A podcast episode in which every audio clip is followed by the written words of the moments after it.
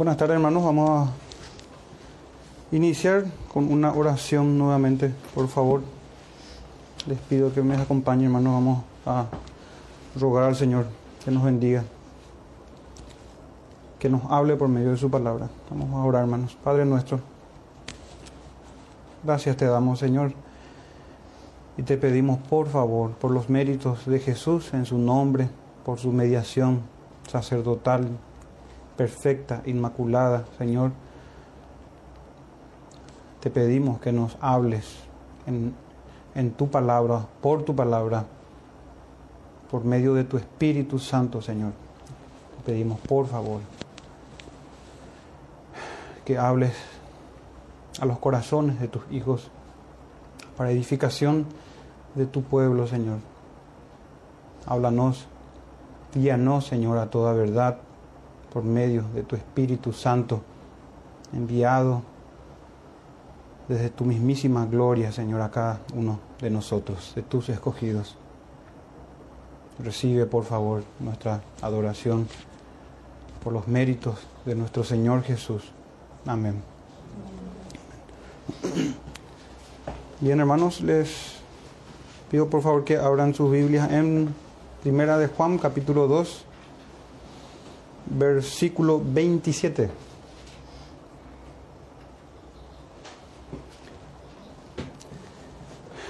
Primera de Juan, capítulo 2, versículo 27. Si bien nosotros vamos a detenernos en el verso 27, vamos a leer desde el verso 26, que ya se predicó en el sermón anterior de esta serie de Primera de Juan. Y dice así, hermanos, desde el verso 26 de Primera de Juan capítulo 2. Os he escrito esto sobre los que os engañan. Pero la unción que vosotros recibisteis de Él permanece en vosotros. Y no tenéis necesidad de que nadie os enseñe. Así como la unción misma os enseña todas las cosas y es verdadera y no es mentira, según ella os ha enseñado, permaneced en él. Amén. Amén. Gracias Señor por su palabra santa. Muy bien hermanos, este texto, como les dije, vamos a, centrarnos en el verso 27. Recordarán en la exposición sobre el versículo 26, habíamos visto que nos habló el apóstol Juan sobre los que os engañan, los que engañan a los creyentes. Habíamos visto también y hemos procurado conocer a los falsos profetas, a las falsas enseñanzas y veíamos cómo la mentira se adentraba en la iglesia de manera encubierta por medio del engaño, mezclando la verdad con el error o la mentira. Hoy vamos a detenernos, hermano, en el verso 27, Dios mediante la próxima. Estaremos cerrando el capítulo 2, abarcando el verso 28 y 29, Dios mediante. Pero hoy entonces, hermanos, aboquémonos al verso 27 lo he dividido en dos puntos principales. La primera va a ser la unción recibida de Cristo. Básicamente empieza así, la unción, así empieza nuestro verso, la unción, pero la unción que vosotros habréis recibido de Él. En el contexto se menciona a nuestro Señor Jesús y este pero, hermano, haciendo una salvedad, y anclándonos al verso 26 sobre los que, nos, en, los que, los que engañan a la grey, al cuerpo de Cristo, a la iglesia. Entonces ahí tenemos, hermanos, quienes se oponen al Espíritu Santo mismo, a las escrituras, a las enseñanzas apostólicas. Estos son los del verso 26, los que nos engañan, los que pretenden engañar si fuere posible, dice el nuestro Señor, que engañarán aún a los escogidos. Sabemos que no es posible por este verso que hoy tenemos, hermanos, la unción del Señor Jesús, la unción que viene de parte de nuestro bendito Señor. Entonces, en nuestro primer punto vamos a centrarnos en eso, hermanos, la unción recibida, la unción recibida de Cristo. Voy a responder a la pregunta, ¿qué es la unción en este texto? ¿A qué se refiere? Vamos a estar hablando sobre su recepción, su procedencia, su permanencia y su ministerio, que es la enseñanza. Todo eso dentro de nuestro primer punto. Y luego ya antes de terminar vamos a hablar brevemente sobre una falsa unción. Vamos a mirar también la procedencia contemporánea de una falsa unción, la recepción de esa falsa unción, las características de esa falsa unción Y cerraremos, hermanos, con una conclusión acerca de la última enseñanza de este verso, sobre la permanencia de la unción del santo, de nuestro Señor Jesús, y la perseverancia del cristiano. A eso estamos llamados. Y es responsabilidad de cada uno, hermanos, permanecer en lo que la unción nos ha enseñado y nos enseña a los hijos de Dios. Vamos a ver, hermanos, sobre eso también, sobre su enseñanza, su permanencia, su procedencia, así como les mencioné en el, en el primer punto, que es, les repito, la unción recibida de Cristo. Por lo tanto, hermanos, el sermón se titula de esta manera, la unción del Cristo para la enseñanza y la perseverancia en la verdad. La unción del Cristo para la enseñanza y perseverancia en la verdad. Y este tema, hermanos, tocante a la verdad, tocante a la perseverancia en la verdad, no es un tema exclusivo del apóstol Juan. Si bien están todas las escrituras, quisiera tomar solamente un ejemplo y el Espíritu Santo de nuestro Señor nos ha dejado con nombre y apellido, si podemos decir, hablo sobre Himeneo y Fileto. Eso está en 2 de Timoteo capítulo 2, verso 18 y el 19 que dice así, hablando sobre estos dos hombres, Himeneo y Fileto, que se desviaron de la verdad. Fíjense hermanos, cómo siendo otro apóstol con sus características, con sus peculiaridades, aún así el Espíritu del Señor guiando la palabra apostólica, para que también quede en evidencia que hay un autor supremo y único autor y es Dios mismo, el Espíritu Santo. Y dice, repito, el verso 18 de 2 de Timoteo 2, hablando sobre Himeneo y Fileto, dice que se desviaron de la verdad, diciendo que la resurrección ya se efectuó y trastornan la fe de algunos. ¿Ven, hermano, eso? Se desvían de la verdad, trastornan la fe de algunos de algunos. Y en este verso 18 ya hay suficiente contenido de todo lo que hemos estudiado, hermanos. Del error, de la mentira, de la apostasía, de aquellos que salieron de nosotros, pero no eran de nosotros, en las palabras del apóstol Juan. Y el verso 19 dice, pero, otra vez, un pero más, el fundamento de Dios está firme teniendo este sello. ¿A qué se refiere con el fundamento? Dice que teniendo este sello, y aquí nos explica seguidamente, Conoce el Señor a los que son suyos. Y Meneo y Fileto, o quienes quieran que sea. O el hermano Francisco, igual quien sea, no importa quién sea, que se aparta de la doctrina apostólica, hermanos, es porque nunca fue creyente.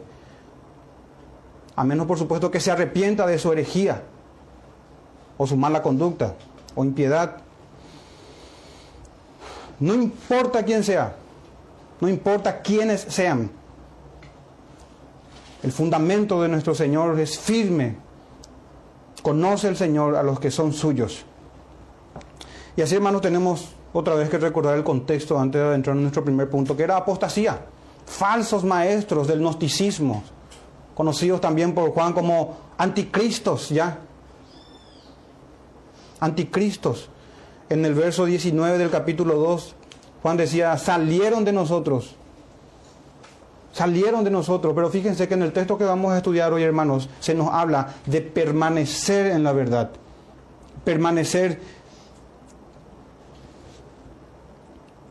Fíjense, se, se repite incluso más, se repite varias veces la palabra permanecer, tanto nuestra obligación como la permanencia de la unción del santo. Muy contrario a este verso 19 y en el verso 24, hermanos, se nos exhorta a perseverar en la enseñanza que fue oída desde el principio. Y podemos preguntarnos, ¿quién estuvo ahí? ¿Quién escuchó con sus propios oídos? ¿Quién vio con sus propios ojos? Como decía nuestro apóstol, el apóstol Juan al inicio de su carta. Nadie. Y como ayer se estudiaba, hermanos, en la confesión, le plació al Señor poner su revelación especial por escrito, por escritura, en la escritura, para seguridad y para salvación de todos nosotros, hermanos. Entonces, tenemos este contexto, desviarse de la verdad, abandonar la verdad, abandonar lo que ha sido dado desde el principio. Por eso, hermanos, el llamado de la iglesia en los tiempos de Esdras, Nehemías, en los tiempos de la reforma y en los tiempos en que vivimos ahora es siempre volver a las escrituras, volver a las sagradas escrituras. Porque la unción, que vamos a ver ahora a qué se refiere esta unción, no se divorcia de ella, sino que nos lleva a la palabra. Esta unción que hemos recibido de Él. Así inicia nuestro primer texto. La unción, no que algunos solamente, no que solamente los líderes, los maestros o algunos, no, que vosotros, todos son aquí, todos los, los que están en Cristo, unidos a Cristo Jesús, reciben esta unción, pero la unción que vosotros recibisteis de Él permanece en vosotros. Vayamos hermanos a analizar entonces en nuestro primer punto de la unción recibida, la unción de Cristo. ¿Qué es, hermanos, la unción? Y el texto, hermanos, dice, la unción que recibisteis. ¿Y a qué se refiere entonces con esa unción? La respuesta es, se refiere a la obra del Espíritu Santo. Ya habíamos visto en otro sermón concerniente al verso 20 de este mismo capítulo, cómo se acostumbraba en el Antiguo Testamento por mandato del Señor a ungir a los profetas, a los reyes, a los a todos aquellos y, todo, todo, toda, toda cosa que se apartaba, se consagraba para el uso santo. Y vemos que se utilizaba el aceite, pero todo eso, hermano, era figura de la consagración por medio del Espíritu Santo, especialmente y tocante a nuestro bendito Señor Jesús y a nosotros también unidos a Él. Quiero mostrar, hermanos, cómo esta unción se refiere inequívocamente a la obra del Espíritu Santo que es en Cristo Jesús.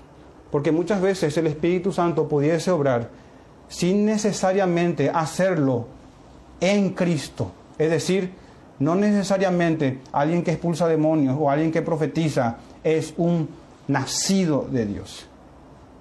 Una de las diferencias es que la unción en Cristo Jesús que emana de nuestro sumo sacerdote permanece para siempre y asegura la salvación de sus escogidos. Esa es una de las diferencias. Si quieren pueden ir hermanos, basta con escuchar con mucha atención. En Isaías 61.1 dice, el Espíritu de Jehová el Señor está sobre mí porque me ungió Jehová. Ahí ya podemos ver, hermanos, cómo se ancla esta idea del Espíritu del Señor, del Espíritu de Jehová que está sobre mí. Y dice, porque me ungió Jehová.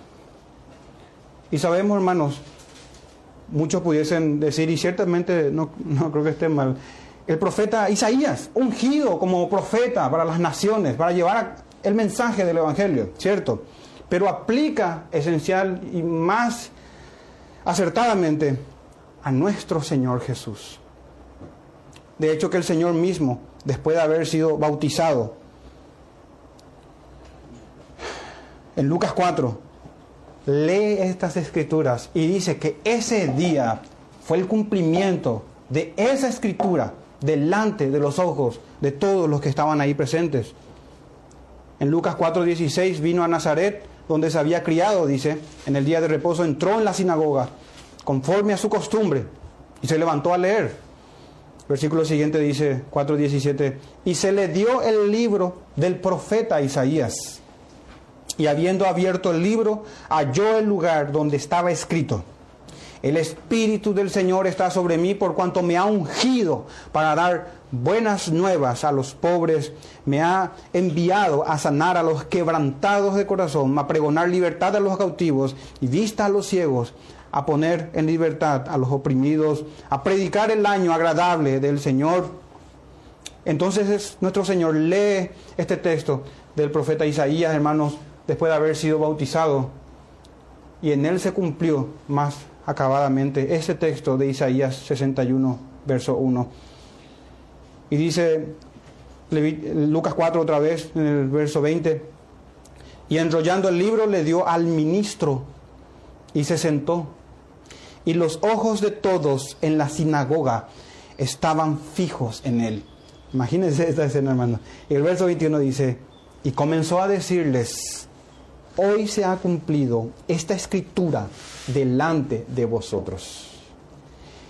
Esta unción, hermanos, no una unción que un día está y un día desaparece. Esta es una unción permanente, superior a la de todos los hombres, la que recibió nuestro bendito Señor.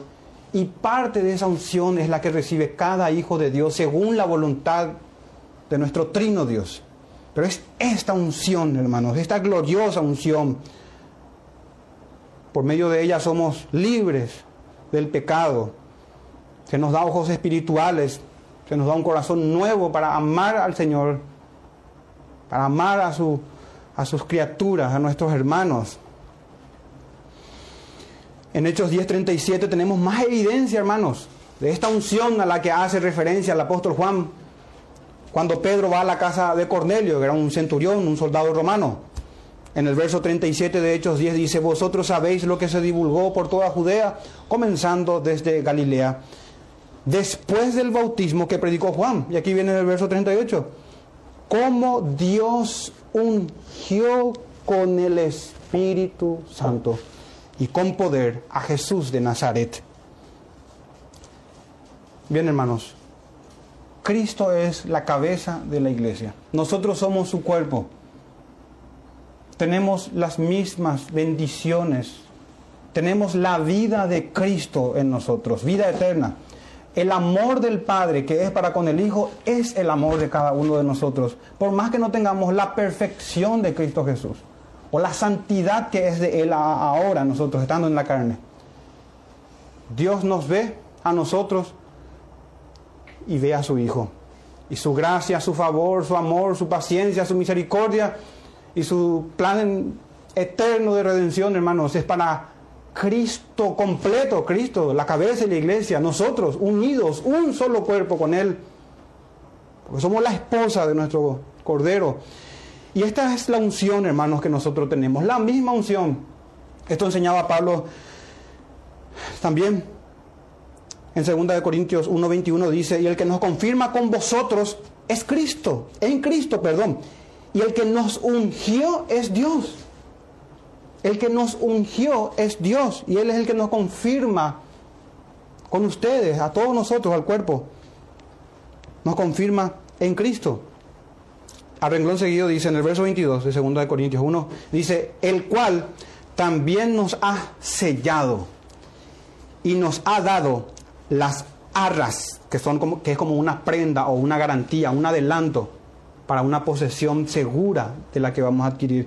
Nos ha dado las arras del Espíritu en nuestros corazones. Ahí tenemos, hermano, en este texto de 2 Corintios 1, verso 21 y 22, la misma idea, la unción de Dios que tiene que ver con la obra del Espíritu Santo de sellar a cada uno de sus escogidos cada uno de sus escogidos.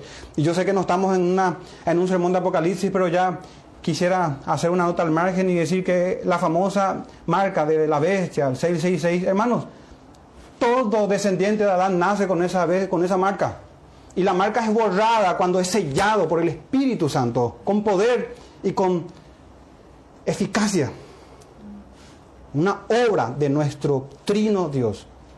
La determinación y elección del Padre el Hijo que muere por sus escogidos y el Espíritu Santo que opera en aquellos que eran del Padre y fueron dados al Hijo, aplicando los méritos de Cristo, de su obediencia estando en la carne, a nuestro favor. Esa es nuestra esperanza, hermanos. Esa es nuestra unción a la que hace referencia aquí el apóstol, la unción que vosotros recibisteis. Esa es la unción. Fíjense, hermanos, el texto dice que vosotros recibisteis de él. La pregunta, ¿cómo se recibe la unción? A partir de ahora, ¿cómo se recibe al Espíritu Santo? ¿Cómo se recibe al Espíritu Santo? Creo, hermanos, que hacemos bien en recordar el encuentro que tuvo Nicodemo con el Divino Maestro, con nuestro Señor. En Juan 3, el famoso texto, el famoso pasaje, hermanos, de, del Señor cuando habla con Nicodemo en Juan 3, verso 5, respondió Jesús, de cierto, de cierto te digo, el que no naciere de agua y del Espíritu no puede entrar en el reino de Dios. Esta pregunta, hermanos, es muy importante. ¿Cómo se recibe esta unción? ¿Quién no quiere ser partícipe de esta unción, de esta consagración, sabiendo que es una unción que permanece en nosotros, dice en el texto? La unción que recibiste de Él permanece en vosotros. Vamos a mirar, hermano, en este, en este, en este relato del Evangelio de Juan. Verso 6 dice, de Juan 3 todavía. Lo que es nacido de la carne, carne es. Y lo que es nacido del Espíritu, el Espíritu Santo, Espíritu es. No te maravilles que te dije, es necesario nacer de nuevo. Claro, porque ¿cómo pensaría un israelita, un judío? Es necesario ser judío. Es necesario ser circuncidado. Pero nada de eso, hermanos, es lo que nuestro Señor dice. Es necesario nacer de nuevo. Dice que no te maravilles de eso. En el verso 8, el viento, en alusión al Espíritu Santo, sopla de donde quiere. Podemos decir en alusión a Dios. Es Dios, hermanos, quien sopla y hace según quiere. El viento sopla de donde quiere y oyes su sonido mas ni sabes de dónde viene ni a dónde va. Así es todo aquel que es nacido del Espíritu. ¿Y quién puede, hermanos, entre sus criaturas, controlar los impetuosos vientos de nuestro Señor, de Dios? En el verso 9 respondió Nicodemo y le dijo, ¿cómo puede hacerse esto? Respondió Jesús y le dijo, ¿eres tú maestro de Israel y no sabes esto? Y claro, hermanos, ¿cómo no sabe, cómo, cómo no supo Nicodemo los textos de las Sagradas Escrituras del Antiguo Testamento? Antes de ir al texto del Antiguo Testamento, al que hace referencia nuestro Señor, o por el, por el, por el cual Nicodemo tuvo que haber aprendido y enseñado, antes de ir a eso, hermanos, recordemos también cómo muchos malinterpretan, no solamente en la iglesia católica romana, no solamente en la iglesia de Roma, sino también en las iglesias evangélicas. Hay muchos que lo tienen como un medio de salvación las aguas del bautismo, que ahí se recibe el Espíritu Santo. Incluso iglesias evangélicas, hermanos, creen eso. Pero claramente dice el Señor que lo que es de la carne, la carne es, es de la carne. Lo que es material, tangible, palpable, lo que es, es agua, es simplemente eso, hermano. Agua no tiene poder para limpiar del pecado. Te puede limpiar de la mugre, nos puede limpiar de la mugre que hemos que se nos ha pegado a nosotros externamente en el cuerpo. Pero no puede, hermanos, quitar el pecado. Solamente la sangre de Cristo tiene el poder expiatorio de quitar el pecado. Entonces, todos aquellos que ven a las aguas del bautismo como eh, un medio para salvación eficaz que se aplica en este contexto de lo que estamos leyendo con Nicodemo. No ha entendido, hermanos, las palabras de nuestro Señor, que lo que es de la carne, carne es. Que los que son nacidos del Espíritu, ni sabe de dónde viene, no se puede percibir ni no se puede manejar, hermanos, la unción. El que lo maneja es Dios mismo quien lo da. Pero nuestro Señor le dijo, ¿cómo siendo maestro de Israel no puedes no, no sabes esto, le dice. Sabemos, hermano, el conocido texto de Ezequiel 36, verso 25, dice, esparciré sobre vosotros agua limpia. Un lenguaje eh, en un sentido figurativo, en un sentido, no, no es una expresión literal, hermanos, esta, esta que dice aquí el profeta Ezequiel, esparciré sobre vosotros agua limpia. ¿Qué es lo que quiere decir? Y seréis limpiados de todas vuestras inmundicias. Obviamente el agua, hermano, no tiene ese atributo. Es un atributo divino. Y es una prerrogativa de Dios. Y de todos vuestros ídolos os limpiaré. Y aquí está el verso 26 de Ezequiel 36. Os daré corazón nuevo y pondré espíritu nuevo dentro de vosotros y quitaré de vuestra carne el corazón de piedra y os daré un corazón de carne y pondré dentro de vosotros mi espíritu. Y haré que andéis en mis estatutos y guardéis mis preceptos y los pongáis por obra. Esta es una obra sobrenatural y soberana del Espíritu Santo. Es una obra de nuestro Padre. En virtud de los méritos y de la obra del Hijo. No tiene nada que ver, hermanos, con una ceremonia, una mera ceremonia religiosa. Por eso en Tito 3, capítulo 4 en adelante, cuando, cuando habla el apóstol eh, Pablo, dice, pero cuando se manifestó la bondad de Dios nuestro Salvador y su amor para con los hombres, nos salvó, dice, no por obras, ahí está, otra vez, de justicia, que son insuficientes, dicho sea de paso, no por obras de justicia que nosotros hubiéramos hecho, sino por su misericordia. Y, miren esto, por el lavamiento de la regeneración. A eso se refiere, hermanos. No hay agua ahí en realidad de manera literal. Es un lavamiento, es una purificación, es una limpieza que hace Dios mismo. Por el lavamiento de la regeneración y por la renovación en el Espíritu Santo. A esto se refiere, hermanos, el apóstol Juan con la unción. Esta es la recepción de la unción. De esta forma se recibe, por su misericordia. Haber entendido nuestra miseria es una de las evidencias de que el Señor ha sido misericordioso con nosotros. Nos muestra la miseria que tenemos. Y dice, por, la, por el lavamiento de la regeneración. No dice por el lavamiento de una ceremonia ni por más que sea una ordenanza, como es el bautismo, por el lavamiento de la regeneración, que es al revés, que el bautismo bíblico en realidad es una evidencia de ser salvos, es una obra de obediencia. En el verso siguiente de Tito 3, verso 6 dice, el cual, y usa otra vez este lenguaje, derramó.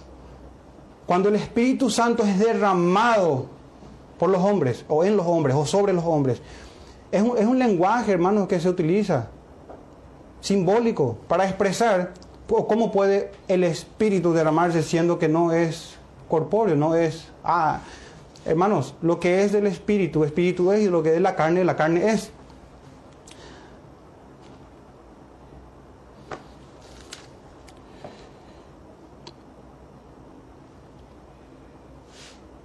Por eso el Señor decía también a Nicodemo, si os he dicho cosas terrenales y no creéis, ¿cómo creeréis si os dijere las celestiales? Utilizando, hermano, un lenguaje que podamos entender, nos habla.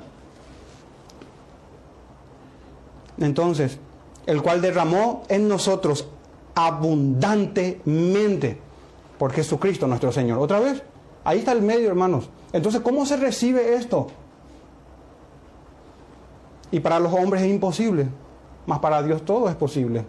Una de las formas es escuchar esto que estamos diciendo, que no podés salvarte por tus propios méritos, sino por la palabra del Señor. Escuchando esto, hermanos, la incapacidad del hombre, la corrupción del hombre, el corazón perverso, y caer en humillación delante del Señor pidiendo, Señor, sálvame, como decía Pedro cuando se estaba hundiendo, sálvame. Dos palabras, hermanos, Señor, sálvame. Justamente el medio que utiliza el Espíritu Santo, hermanos, es su palabra misma. No la palabra de un predicador, sino su palabra. Por eso es necesario que prediquemos la palabra de Dios. Así, así habla nuestro apóstol, el apóstol Pedro. Siendo renacidos, no de simiente corruptible, dice, sino por la palabra de Dios que vive y permanece para siempre. En primera de Pedro 1.23. Entonces ahí tenemos, hermanos, dentro de lo que es la unción recibida de Cristo. ¿Qué es la unción? Y se refiere al Espíritu Santo. ¿Cómo se recibe, hermanos? Por voluntad soberana del Señor. El medio es la predicación de su palabra. Y el Señor llama eficazmente a sus escogidos, a lo que Él quiere. Su procedencia, porque nuestro texto dice, la unción que vosotros recibisteis de Él. Conforme al contexto, hermano, claramente se ve que se, habla del Señor Jesús. Sin embargo, hay que reconocer que el Espíritu Santo se recibe, según las Escrituras, tanto del Padre como del Hijo. Proviene de Dios. Eso nos dice Pablo en 1 Corintios 2.12 y nosotros hemos renacido disculpen, y nosotros no hemos recibido el Espíritu del mundo, dice Pablo, sino el Espíritu que proviene de Dios. El Espíritu que proviene de Dios. Cuando nuestro Señor enseñaba a sus discípulos, decía sobre nuestro abogado, que es el Espíritu Santo, el Consolador, a quien el Padre enviará en mi nombre. Entonces, es una verdad, hermanos, que el Espíritu es enviado por el Padre. Pero también es enviado por el Hijo. En Juan 15, 26 dice nuestro Señor, pero cuando venga el Consolador, a quien yo os enviaré. Del Padre, el Espíritu de verdad, otra vez, ¿ven? Como no un espíritu de mentira ni de Dios, sino de verdad. Dice que dará testimonio de mí. Y así, hermanos, este tema es vital y es fundamental porque es necesario, como decía nuestro Señor, nacer de nuevo. Es necesario nacer de nuevo para ver, para entrar en el reino de Dios. Dicho de otra manera, es necesario ser ungido para ser salvo. Es necesario ser un hijo de Dios. Es necesario ser cristiano. De diversas formas, la misma cosa. En Romanos 8, 9 se, se, enseña sobre esto. Dice, más vosotros no vivís según la carne, sino según el Espíritu. Si es que el Espíritu de Dios mora en vosotros. Y si alguno no tiene el Espíritu de Cristo, no es de Él, dice. Y en este texto, hermanos, que les acabo de leer, fíjense cómo se menciona el Espíritu de Dios y el Espíritu de Cristo. En un mismo texto. Porque Cristo es Dios. Quien ha visto al Hijo, ha visto al Padre. El Hijo no es el Padre y el Hijo es Dios. Estaba con Dios y era Dios. Y dice que si alguno no tiene el Espíritu de Cristo, no es de Él. Esto es un asunto, hermanos, de vida o muerte, de gozo inefable por la eternidad o de condenación eterna. Es esencial para nosotros, hermanos, escuchar estas palabras del apóstol y humillarnos delante de Él. Un distintivo de esta unción recibida de Cristo, es su permanencia, hermanos. Estuvimos viendo qué es su recepción. Vayamos a la permanencia. Porque el texto dice, pero la unción que vosotros recibiste de Él permanece en vosotros, dice. Y hermanos, la obra permanente del Espíritu Santo aquí se enfatiza, a diferencia de una obra o obras temporales del Espíritu Santo para funciones específicas. Y es que pudiese darse eso, hermanos, incluso pudiese darse en nuestra experiencia misma. Y no significa que no seamos escogidos para la vida eterna o no significa que necesariamente seamos reprobos o réprobos, ¿no? Pero pudiese darse, hermanos, que una persona es un instrumento del Señor, pero no es nacido de Dios. Y Dios mediante venir a nueva vida. ¿Cuál es un ejemplo de esto que estamos hablando? Y el ejemplo, hermanos, mmm, quizás más evidente es el de Saúl el primer rey de Israel. Fíjense en Primera de Samuel 10:6. Y en este texto, en este capítulo, hermanos, de Primera de Samuel, capítulo 10, hay tres versos.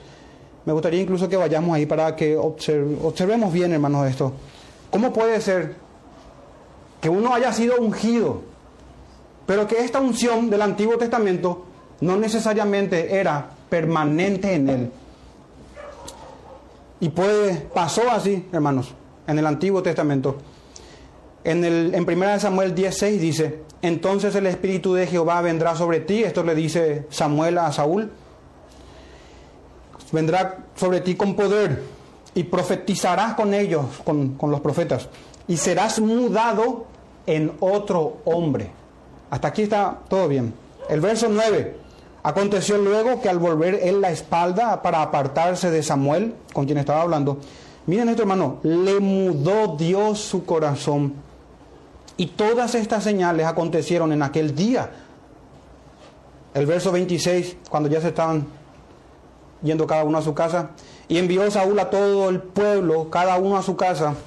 Saúl también se fue a su casa en Gabaa, y fueron con él los hombres de guerra cuyos corazones Dios había tocado.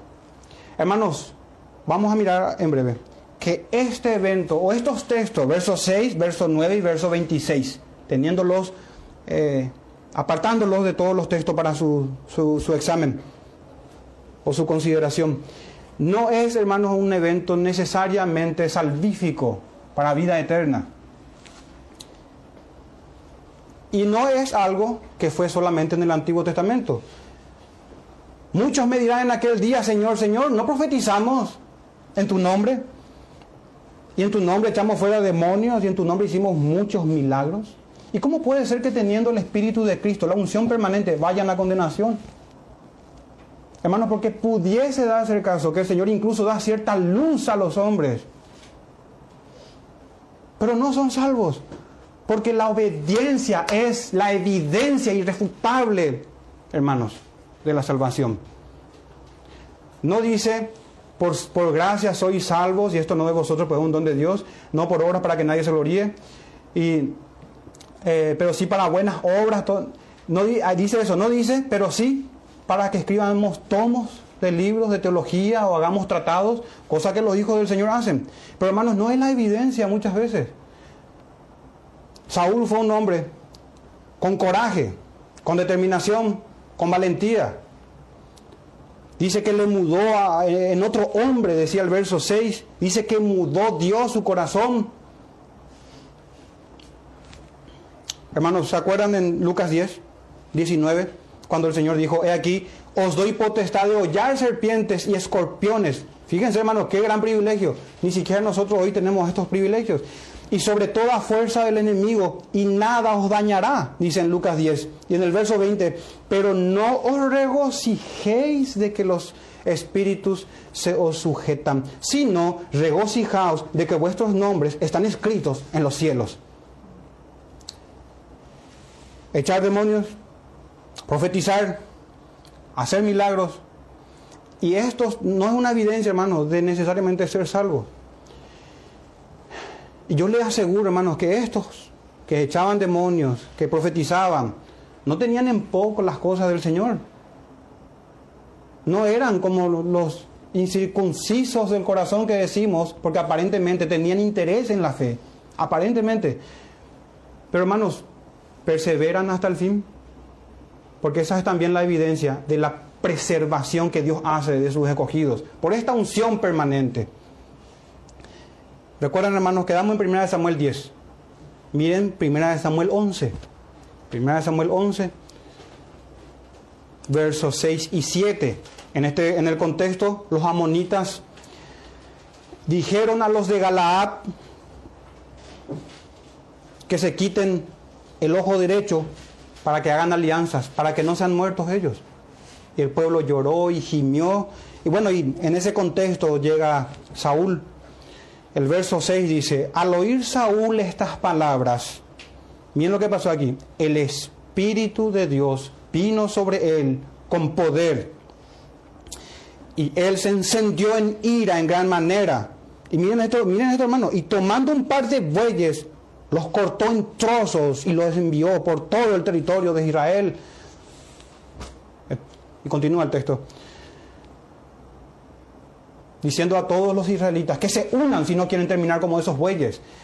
Bueno, hermano, aquí tenemos ejemplos de la obra del Espíritu Santo empoderando a un rey para un oficio, consagrándolo, pero van a darse cuenta que no cumple con este requisito de estar realmente en el pacto eterno de Dios, sino en un pacto tipológico, temporal, que esencialmente contiene las promesas eternas.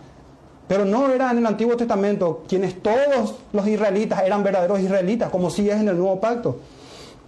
Entonces, primera Samuel, eh, primera de Samuel otra vez, 16, verso 14, capítulo 16, verso 14 dice, y es uniendo estos textos, hermanos, que quiero presentar la idea. El espíritu de Jehová se apartó de Saúl y le atormentaba un espíritu malo de parte de Jehová. Sabemos cómo termina él con pecados de adivinación, consultando a una, a una divina. Y de hecho que su rebelión ya era como pecado de adivinación. Era obstinado y rebelde y desobediente al mandamiento del Señor. Por eso, hermano, ¿de qué sirve echar fuera demonios, profetizar en su nombre, predicar en el púlpito? ¿De qué sirve?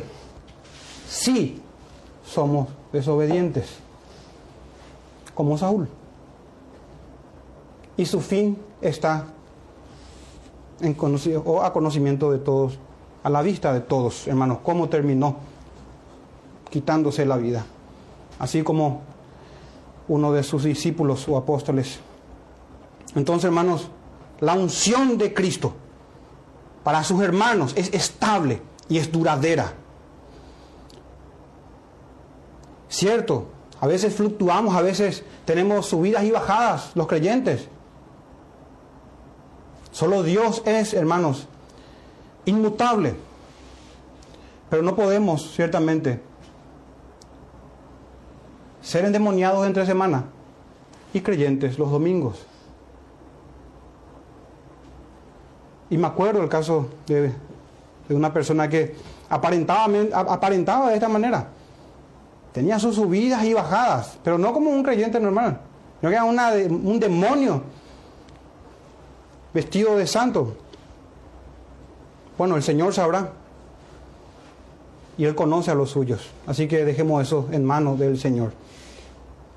Pero vayamos a la revelación que el Señor nos da. La unción del Cristo, hermanos, es estable, es duradera. Por eso nuestro Señor dijo, yo les doy vida eterna y jamás perecerán. Ni nadie las arrebatará de mi mano. Así que por más de que la oveja se extravíe, hermanos, va a volver si es de Dios. Y eso solamente el Señor sabe. Lo arrebata, hermanos, de los lobos, y lo quita del fango. Y los trae, hermanos, con cuerdas de amor, atendiendo a su gemido, a su clamor de Señor, sálvame. Nada nos puede separar, hermanos, dijo nuestro apóstol Pablo, dijo nuestro Señor, nuestro Dios por su palabra apostólica, ni la muerte, ni la vida, ni ángeles, y nosotros que somos menores en fuerza, ni ángeles, ni principados, ni potestades, ni lo presente, ni, el futuro, ni lo porvenir, ni lo alto, ni lo profundo, ni ninguna otra cosa creada no podrá separar del amor de Dios. Nada. Y ese amor de Dios dice aquí en Romanos 8:39 que es en Cristo Jesús. Estamos hablando de esta unción, de este amor, de esta obra de salvación, hermanos antes de pasar a nuestro segundo y final punto, que lo vamos a, que lo tengo hermano de manera mucho más breve que este primer punto, toquemos su ministerio, el ministerio de la unción o del Espíritu Santo en este texto, tocante a este texto, y es la enseñanza, porque dice nuestro verso, y no tenéis necesidad de que nadie os enseñe, así como la unción misma os enseña todas las cosas. Entonces, hermanos, una pregunta. Enseña Juan en este texto que es innecesaria la enseñanza en la iglesia, ¿verdad? Porque dice ahí que no hay necesidad de que nadie les enseñe a los cristianos. Bueno, si los interpretamos de esa manera, entonces Juan mismo se contradice, porque de hecho que Juan ya está enseñando, hermanos. Y enseña a lo largo de toda su carta. Contradeciría también a las palabras del Señor en la gran comisión, cuando nos manda que les enseñemos a guardar todas las cosas que nuestro Señor nos dejó, nos, nos mandó. Fíjense hermanos, qué interesante, enseñanzas que tienen que ver con los mandamientos. Las enseñanzas cristianas se basan en los mandamientos del Señor. También contradeciría al apóstol Pablo cuando en Efesios 4 11 al 12 habla de la necesidad de maestros. No porque seamos los hermanos o las personas necesarias, sino digo necesidad porque el Señor así lo estableció y así le plació y le place al Señor obrar por medio o, obrar así, de esta manera, en la edificación de su cuerpo entre nosotros mismos, hermanos. Siempre yendo delante de nosotros nuestro trino Dios, él mismo dice que constituyó a unos apóstoles, profetas, evangelistas, maestros, etcétera, etcétera. Y dice en ese texto de Efesios 4, 11 al 12, a fin de perfeccionar a los santos para la obra del ministerio, para la edificación del cuerpo de Cristo.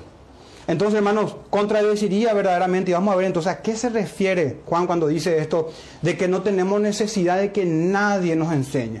Porque muchos han tomado este texto, hermanos, para vivir en desobediencia a la iglesia local.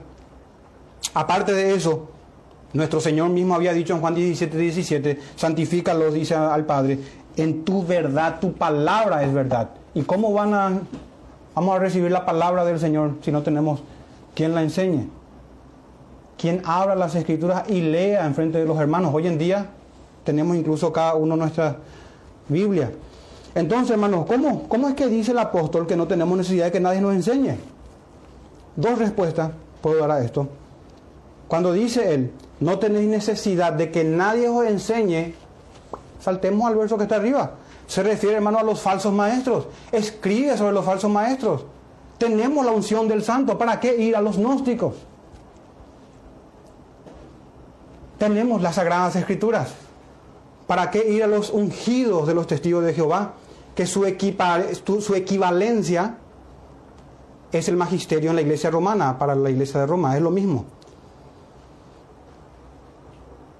Equivalente en el antiguo, los escribas y fariseos que falseaban la ley, que tenían la llave del conocimiento, pero extraviaban a muchos porque eran ciegos, guías de ciegos. Entonces, hermanos, primera respuesta, punto, primer punto, se refiere en el contexto a los falsos maestros, no a aquellos que están llamados por la unción del santo también a servir a los hermanos. Segundo punto o argumento también, cuando dice, así como la unción misma, en el texto que estamos estudiando, el verso 27, os enseña todas las cosas, hermanos, tiene que ver con el Evangelio, tiene que ver con la verdad esencial de la fe para ser salvo. Si un creyente no tiene esto es porque no es creyente, hermanos. Tiene que ver con el conocimiento experiencial de la comunión con el Hijo y con el Padre.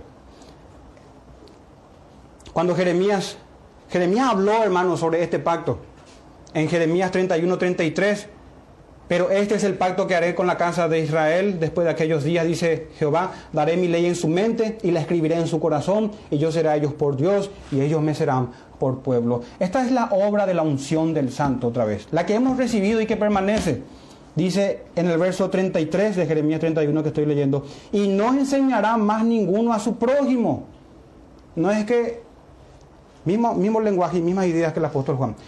No es que ya no haga falta, hermanos, eh, oficiales en la iglesia, maestros, e incluso ni siquiera hace falta que sean maestros oficialmente ordenados. Nosotros entre creyentes aprendemos unos con otros y aprendemos sujetándonos a las Sagradas Escrituras.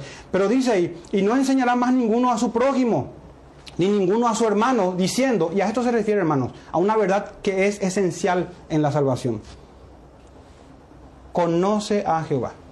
Nadie. Porque todos los que están en este pacto conocen al Señor. Por eso están en el pacto. Porque han procedido al arrepentimiento y a la fe. Porque conocen de la obra de Cristo. Ninguno dirá más a su hermano, dice, conoce a Jehová, pues todos me conocerán. Todos me conocerán. Y dice, desde el más pequeño de ellos hasta el más grande, dice Jehová, porque perdonaré la maldad de ellos. Fíjense, hermanos, cómo este conocimiento se relaciona con el perdón de los pecados, con el favor de Dios, con su gracia, hermanos. Dice que le amamos porque Él nos amó primero, así habla el apóstol Juan. Y dice que dice también en el texto, y no me acordaré más de su pecado. Y es que este lenguaje, hermanos, del Espíritu Santo permea en toda la escritura cuando nuestro Señor decía, y serán todos enseñados por Dios. En Juan 6, 45 está eso. Todo aquel que oyó al Padre aprendió de, y aprendió de él, viene a mí. Si el Padre no le trae, ungiéndole con el Espíritu Santo, y sabemos que el Hijo da a conocer también al Padre a lo que Él quiere. Es una obra de salvación trinitaria, hermanos. Entonces el Espíritu Santo nos enseña, hermanos, nos ilumina para entender las sagradas escrituras, nos concede discernimiento. Sabemos que también Dios nos guía por medio de maestros, por medio de su trato providencial, etcétera, etcétera.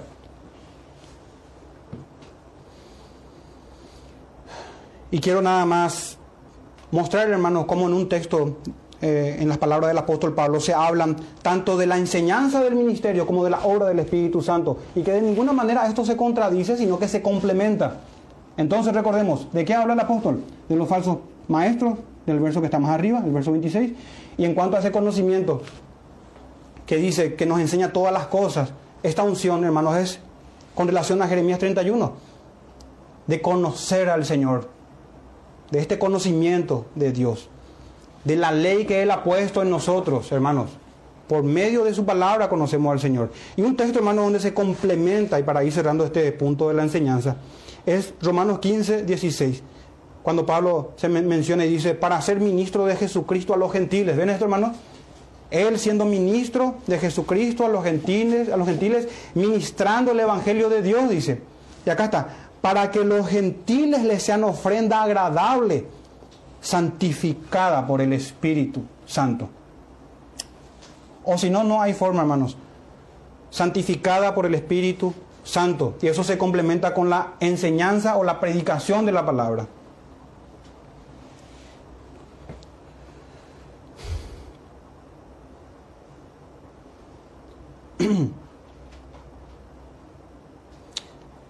Hermanos, es interesante, ya que estamos hablando de enseñanza, de conocimiento, de extraviarse, debemos tenerlo con, con gran gozo, hermanos, el hecho de ser nosotros parte del pueblo del Señor, de ser parte de este nuevo pacto. Porque el Señor nos da un camino en el cual, por más torpe dice que sea, los que transitan en él no se extraviarán. La perseverancia de los santos, esa gloriosa doctrina, hermanos, en Isaías 35, 8, cuando dice Isaías, y habrá calzada, va a haber calzada, va a haber un camino, habrá calzada y camino, y será llamado camino de ortodoxia, no, será llamado camino de santidad, camino de santidad, y que no se malentienda, hermanos, yo no estoy, eh, no quiero estimular un anti-intelectualismo nada por el estilo, al contrario. Pero las escrituras hacen énfasis, hermanos, en la obediencia y en la santidad. Y será llamado camino de santidad. No pasará inmundo por él, sino aquellos que son ungidos, aquellos que han sido limpiados por el Espíritu y purificados por él. No, no pasará cosa inmunda por él, sino que él mismo estará con ellos. Fíjense, hermanos. Él mismo con nosotros con su vara y su callado. Por eso dice, el que anduviere en este camino, por torpe que sea, no se extraviará. Qué bueno, hermanos, la salvación no es por inteligencia. Si bien es cierto que el Señor nos concede sabiduría, inteligencia, prudencia, discernimiento, si bien es cierto, pero no depende de nuestra destreza, hermanos. No depende de nuestra capacidad. Este es, hermanos, depende más bien de un pacto eterno que por lo tanto infunde en nosotros un temor eterno y reverente. Un temor eterno y reverente. Para que me teman perpetuamente. Les daré un corazón y un camino para que me teman perpetuamente, dice Jeremías en 32-39. Bien, hermanos, no quiero terminar sin antes hacer un breve comentario, a un breve análisis por lo menos de, una falsa unción. Quise dedicar más tiempo en la unción del Señor, de su procedencia, de cómo lo recibimos, de su ministerio que es la enseñanza. Una falsa unción. ¿Por qué, hermano? Nuestro texto dice, así como la unción misma que enseña todas las cosas, es lo que vimos recién. Y dice, y es verdadera y no es mentira. Pero, ¿cuál es la unción que es mentira entonces? ¿La de Saúl? Yo creo que no. Era una, es una unción verdadera también, pero es otro trato que el Señor tiene con sus criaturas. De hecho que el Espíritu Santo, de hecho que Dios, hermanos, da vida a todos los hombres y da capacidad, talento, cualidades, inteligencia a inconversos y a creyentes. Así que eso aumenta nuestra reprochabilidad delante del Señor. Pero ¿cuál es esta unción que es mentira? En los tiempos del apóstol volvemos al gnosticismo, a los falsos maestros. Quiero, hermanos, que Examinemos brevemente nuestro tiempo. ¿Cuál puede ser la procedencia de esta falsa unción? Y la procedencia pudiese ser, hermanos, la que viene por permanecer en una o pertenecer a una denominación. Que si soy de esta iglesia soy salvo, ¿no? O una falsa unción pudiese también proceder de la tradición de los hombres. Pudiese también ser por herencia, heredado de los padres, por voluntad de la carne, voluntad de la sangre o voluntad de varón, como dice Juan. ¿Cómo suelen recibirse esta falsa unción o este falso espíritu? Y yo sé en nuestro contexto tradicional, católico romano, hermano, se da esto, por pertenecer a esa denominación o a esa tradición. Religión falsa heredada por los padres, ajena totalmente a las escrituras, llena de supersticiones y de mentiras diabólicas, en donde no hay esperanza para ser salvo. No hay esperanza. Muchas veces se debate si un católico es salvo. Yo puedo decir una cosa más, estoy convencido de que un católico no es salvo. Pudiese estar, pudiese haber escogidos dentro de los católicos. Y el Señor los va a quitar, hermano, va a hacer su obra en ellos. Va a hacer su obra el Señor. Es una evidencia de las escrituras que nos hablan no va a tolerar semejantes blasfemias delante de Él, no va a tener temor delante de los hombres para negar su inmunda religión. No hay esperanza abrazando la fe y las prácticas de los testigos de Jehová, de los mormones, de muchas denominaciones evangélicas hoy en día, lastimosamente, que van en contra de lo que estamos nosotros leyendo en las Escrituras acerca de la unción, acerca de la obra del Espíritu Santo y del Hijo y del Padre. Se reciben generalmente por ceremonias religiosas, como la regeneración bautismal, que por el agua uno nace de nuevo y los pecados originales son borrados, para deshonra de Dios eso. Y no hay salvación, hermanos, abrazando esa doctrina, porque esa doctrina no es un mero intelectualismo, es algo que se vive y se confiesa. No es una obra de la unción que nos lleva a toda verdad y que permanece en nosotros. Así como la unción permanece, la impiedad también en aquellos que van en condenación permanecerán hasta el día de su muerte. Ejemplo de esto tenemos cuando el ladrón, eh, uno de los ladrones que está colgado con Cristo, se arrepiente, hermanos. En el último tiempo, pero se arrepiente. ¿Cómo se suele recibir esta, esta falsa unción? no solamente por ceremonias religiosas como la regeneración bautismal, sino también ceremonias religiosas, pero más, un poco más nuevas. Yo los llamo prácticas antibíblicas como la oración del pecador. Que repita conmigo una oración, entonces ya es salvo. Confesó a Cristo. Ahora falta que se bautice o cosas por el estilo para ir completando la salvación. Esas son penosamente doctrinas de iglesias evangélicas contemporáneas.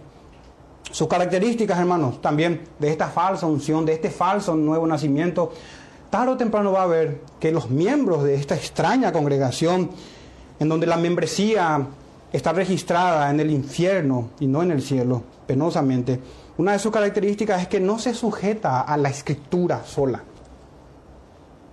Algunos dicen que la sola escritura es un principio o un estándar alto que ponemos.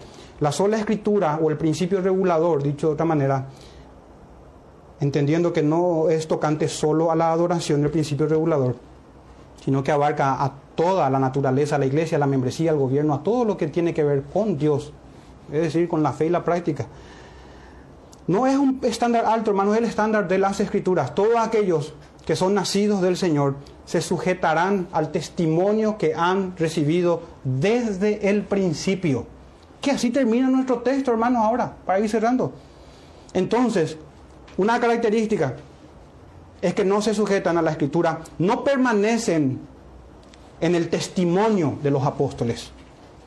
Y hago referencia otra vez a la Iglesia Católica Romana, quien dice ser la iglesia desde el principio, pero no hay nada más lejos que eso, hermanos. Totalmente desconocida al mirar las escrituras es esa sinagoga de Satanás no, se, no permanecen en el testimonio de los apóstoles. Y así termina, hermanos, nuestro texto para ir concluyendo. Cuando dice a la parte, en la parte final, según ella habla de la unción, os ha enseñado, permaneced en él. Fíjense, hermanos, el Espíritu Santo es nuestro maestro. Muy diferente a lo que enseñan en otros lugares, en donde es un peligro leer las escrituras. Claro que es un peligro si no tienen al Espíritu Santo.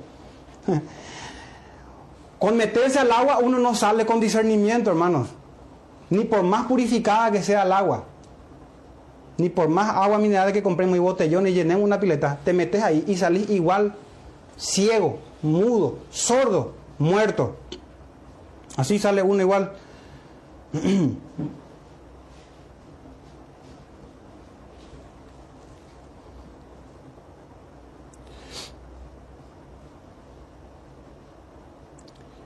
Quiero citar brevemente a Arthur Pink cuando hablando sobre este versículo comenta y dice, el Hijo de Dios con la Biblia en la mano y el Espíritu Santo en su corazón, se necesita esto hermano. Hijo de Dios, Biblia en mano, Espíritu en su corazón. Es capaz de todo conocimiento espiritual. No necesitamos hermanos. No, no necesariamente se necesita otra cosa. No, aunque el Señor instituyó maestros. Pero hermanos, si tenemos al Espíritu Santo y su palabra, se puede llegar al conocimiento, a todo conocimiento de las Escrituras. Y después comprobamos con los maestros y con quienes nos enseñan las doctrinas que ya el Espíritu Santo enseñó al creyente. Entonces, esta última parte, según ella os ha enseñado, y es para la gloria del Señor, la, la enseñanza del Espíritu Santo, para ser salvo.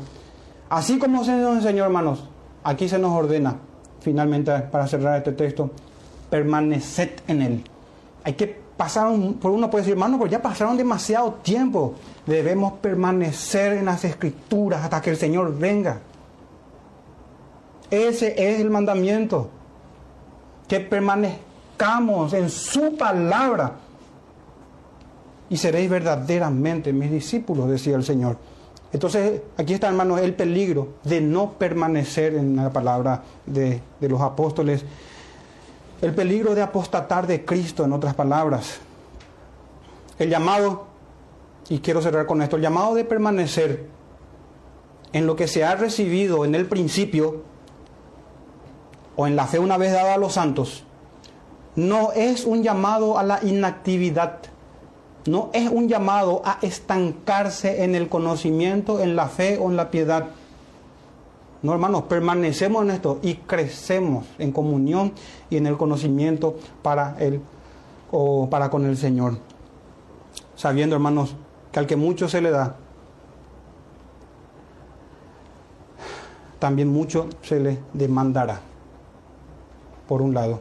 Y finalmente recordar, hermanos, que también el apóstol Pablo habla a los corintios diciendo en 1 Corintios 4, 7, ¿qué tienes que no hayas recibido? Entonces esta doctrina, lejos de enorgullecer el corazón del creyente, hermanos, nos lleva a una adoración al Señor y a ocuparnos de nuestra salvación con temor y temblor porque mucho se nos demandará, hermanos, por el conocimiento de su Espíritu Santo, por medio de su palabra, gracias a la obra de nuestro Señor Jesús. Vamos a terminar en oración, hermano. Padre Santo, Padre nuestro, gracias te damos, Señor, por tu palabra, Señor. Gracias por darnos, concedernos las sagradas escrituras, tus escrituras santas